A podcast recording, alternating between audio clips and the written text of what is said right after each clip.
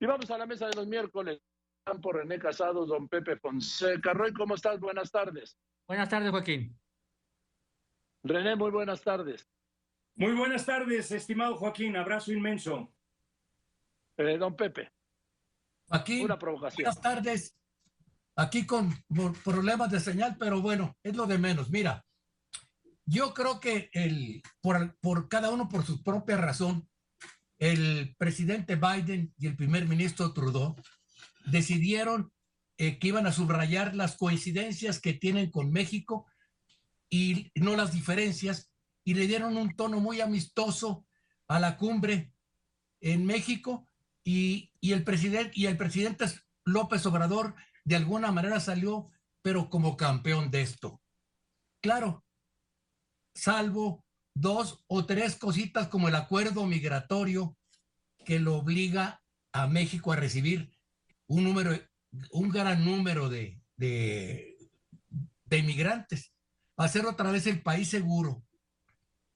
Como sea, creo que el presidente tiene un gran éxito, pero va a intentar, va a intentar encaminar el éxito hacia su discurso continental, de integración continental. Que olvidemos el acuerdo migratorio que hizo y a jalar a lo que le importa, a la atención con el espectáculo de la campaña electoral. Nos va a llevar a los temas electorales y le van a sobrar temas. Va a jalar la marca hacia la elección de los consejeros del, IFE, del INE. Muchos de los temas que hoy subraya Roy Hoy subraya Roy en, una, en un artículo que publicó en El Economista. Pero al final de cuentas, creo que el presidente va a tratar de alejar la atención de los acuerdos que son políticamente más incómodos, más incómodos para su gobierno, que los ha tenido que, aceptar perfectamente, pero también de alguna manera ha logrado, ha logrado que se pospongan los grandes conflictos por el TEMEC. Y eso es un gran triunfo. Hasta ahorita no hay, no saltaron los pleitos ni chocaron los trenes como se preveía, ¿eh? Roy. Es un gran triunfo del presidente. Eh, pero bueno, primero, gracias Pepe por la mención del texto del economista. Eh, Joaquín, ya hemos hablado varias veces de la por llamar de alguna manera, inutilidad de estas reuniones, ¿no? Tanto la cumbre de las Américas, de que si servía o no servía, que fuera o no fuera, de que nunca se logra nada y los mexicanos al día siguiente no están ni mejor ni peor, y no nomás al día siguiente, en el corto plazo, ¿no? Estos acuerdos, imagínate que para el 2030 se haya reducido la emisión, eh, bueno, qué bueno que se firmen estos compromisos, pero no resuelven los problemas actuales. Nomás quiero hacer ver la dinámica del año, la dinámica. del miércoles pasado a hoy, del miércoles pasado, a ver, atraparon y muere el reo fugado de Ciudad Juárez, eh, recaptura de Ovidio, el accidente del metro, visita de mandatarios, la captura de los autores materiales del atentado contra Ciro, y por no hablar de muchos eventos en Guerrero, en Tamaulipas, en Nuevo León, Zacatecas, con una dinámica impresionante este año. ¿no? Un, poco para que si así va a estar todo el año, chamba de análisis no va a faltar. Pero bueno, la, la, la visita de los mandatarios, creo que coincido con Pepe, le fue bien al presidente. Que haya servido o no haya servido, que vaya a servir o no vaya a servir, no sé. Le fue bien. Lo que quiso el presidente, creo que su objetivo era decir cómo nos queremos y estoy al nivel de ellos. Y entonces organiza esa, eh, el evento del elevador y el evento. O sea, son eh, más bien comunicación política más que acuerdos. Los acuerdos, quién sabe si los conoceremos alguna vez a qué nivel llegan. Creo que la relación con Estados Unidos y Canadá sigue pendiendo de la parte económica, de la posible panel de controversia, de cosas que no estuvieron ahí. El presidente, imagínate, hablando de las únicas dos campañas que tenemos, una es la del fentanilo, o sea, en una cumbre diciendo, hablando de su campaña de publicidad del gobierno, que por cierto, son el tipo de campañas que debe hacer el gobierno, no promoviendo obras, sino educando a la gente. Está muy bien la campaña, pero poniéndola como un logro en, la, en, el discurso con los mandatarios. El presidente le salieron bien las cosas como comunicación política. René. Sí, eh, ya lo hemos dicho en otras ocasiones, la comunicación política va hacia sus propias audiencias. El hecho es que, como menciona eh, don Pepe y hace énfasis Roy, mi estimado Joaquín, eh, es que ahí está la temática de conversación y las realidades de la agenda de la misma. Esta cumbre trilateral, eh, sin duda alguna, se da en el contexto y el panorama de un México donde persisten estas temáticas, como digo, de deterioro de nuestra economía, eh, de, la inseguridad, de un Estado de Derecho y una afrenta a la institucionalidad democrática. Una realidad que no se puede soslayar, pero también con la buena nueva del nombramiento que mencionamos de la nueva presidenta en la Corte y el éxito simbólico, político y mediático por parte no solamente de las Fuerzas Armadas eh, al haber capturado a Ovidio Guzmán, sino también para el presidente en el contexto mismo de la visita. Coincido con don Pepe eh, y con Roy, eh, fue un éxito esta, esta visita.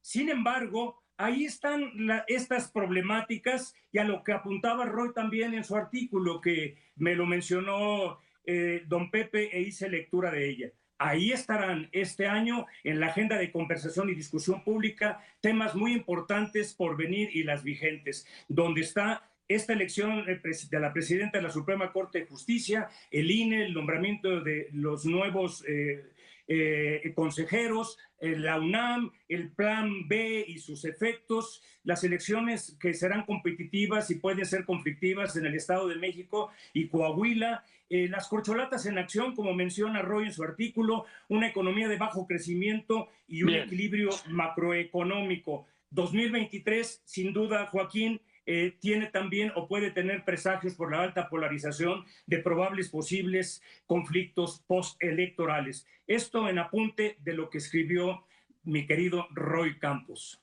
Mira, Joaquín, yo creo que el gran logro del presidente, sobre todo, fue uno. Fue que logró el, presidente que Biden y Trudeau hicieran cuentas y se dieron y, y de pronto descubrieron los dos que al presidente López Obrador le queda poquito más de año y medio en el gobierno. En año y medio se acabó el gobierno del presidente López Obrador. O sea, entonces dicen, vamos a ir, vamos a patear la lata, atender lo urgente y los, y los problemas ya más en serio, vamos a ver cómo los movemos ya con el siguiente gobierno. Porque esas son las cuentas que a muchos se les olvidan. Por eso el presidente ya apresuró todo. Oye, ya adelantó el destape. No, perdón, el, la gran encuesta la, la adelantó para julio. O sea, esa es la prisa. En año y medio se va el presidente López Obrador. Por eso los americanos y los canadienses van a procurar resolver lo, lo, más urgente, nada más lo van a tratar directamente, lo más urgente. Y lo demás lo van a ir posponiendo. Hasta algunas cosas del, energéticas las van a ir dando largas para el próximo sexenio. Esa es mi, mi impresión. A ver, Roy. ¿Qué opinas? Yo no, estoy, yo no estoy tan seguro, ¿no? O sea, las, las cuentas de Biden eh, tienen los ojos puestos en otra cosa, ¿no? Por ejemplo, yo creo que a Biden no le cayó de todo bien que le dijeran que es el presidente que no ha construido ningún muro y, que los conservadores se van a enojar.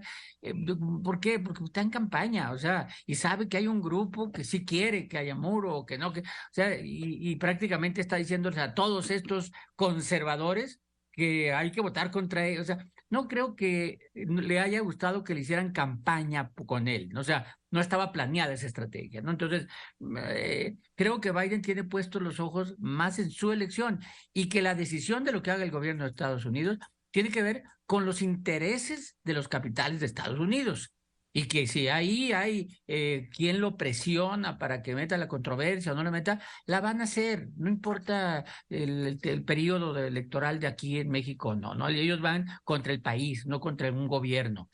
Eh, bueno, o a favor de un país o a favor de un gobierno, no, no, no, no estoy diciendo que sean contrarios. Entonces yo creo que no. Y el caso de Trudeau, El caso de Trudeau es otra cosa, ¿no? Trudeau es como el socio intermedio, realmente no estaban muy interesados, no hay controversia realmente, Trudeau se está sumando a Estados Unidos, la verdadero conflicto es México-Estados Unidos, que sigue vigente, sigue vigente el riesgo económico de ese panel, o sea, sigue vigente. Eh, para mí el presidente, su logro es mostrar lo bien que se llevan y sacar de la agenda los temas complicados de explicar, incluso sacarlos de la respuesta de la conferencia, porque hubo preguntas, pero no se permitió que hubiera respuestas. Ese creo que fue el triunfo. Roy, perdón, René. Sí, eh, neutraliza eh, el punto conflictivo, sobre todo de eh, cómo están las pláticas, las conversaciones y si es probable o posible que se pueda ir a esa controversia a un panel donde las ventajas son indudablemente eh, la resolución para Estados Unidos y Canadá. Todo esto sucedió, Joaquín, esta trilateral entre lo ideológico y lo pragmático, así concluyó la cumbre. Bajo un tono de cordialidad, sí, se materializó, sin embargo, también puntualmente el choque y, y la confrontación discursiva, retórica de los dos presidentes, sobre todo en la relación bilateral México-Estados Unidos. Uno en la utopía ideológica humanista y otro en el objetivo concreto, muy pragmático a lo que se refiere Roy, central de la migración, del fentanilo y la seguridad. Eh, uno doctrinario e ideológico apeló a la utopía bolivariana, el humanismo y el panamericanismo en la creación de una integración latinoamericana y de asistencia social y económica. El otro, ante el reclamo del presidente López Obrador de eh, olvido, abandono y desdén de Washington, que también hace referencia a Roy, pues el presidente Biden replicó eh, directa y claramente de manera muy rápida y además definiendo lo que es realmente importante en esto para los tres países y sobre todo para México y Estados Unidos. Eh, eh, lo que es la importancia de la integración comercial y la importancia de lo que juega el bloque de América del Norte en los asuntos geoeconómicos, geoestratégicos y comerciales. Gracias. Eh, bueno, voy con una conclusión. Roy, rápidamente, por favor. Una conclusión rápida, sacada de tono. Quiero adelantarme un día, adelantarme un día y mandar un abrazo de cumpleaños a mi amigo y a mi ejemplo que durante casi 17 años nos ha acompañado, a don Pepe Fonseca, reconociéndole su inteligencia, su fortaleza, su claridad, su probidad. Un abrazo adelantado, don Pepe. Gracias, yo también me sumo. René, por favor. Igualmente, Joaquín, ese abrazo cálido, fraternal y siempre de reconocimiento para nuestro querido, amado don Pepe. Por último, solamente diría que en continuación a los, eh, no pronósticos, pero sí escenarios que puntualizaba Roy en su artículo, están también la de otras consultorías que hacen probables posibles escenarios de alto grado de incertidumbre para la gobernabilidad democrática, institucional, constitucional, infortunadamente para este año, y los mensajes que podría haber también en el estado de ánimo para la del 2024, donde la Corte jugará un papel fundamental de equilibrio en la gobernabilidad democrática, constitucional, institucional. Muchas gracias, Joaquín. gracias, don Pepe. Don Pepe, por favor, una conclusión y una frase. Al, presidente seguramente lo van a empezar a alcanzar las realidades, se le van a empezar a pedir resultados, pero yo creo que va a seguir aplicando la receta con la que ha tenido el, el, gran éxito hasta ahora, aplicando la receta de Mariano Paredes y Arrillaga. A los niños se les, se les engaña con juguetes y a los pueblos se les engaña con palabras. Gracias, Joaquín.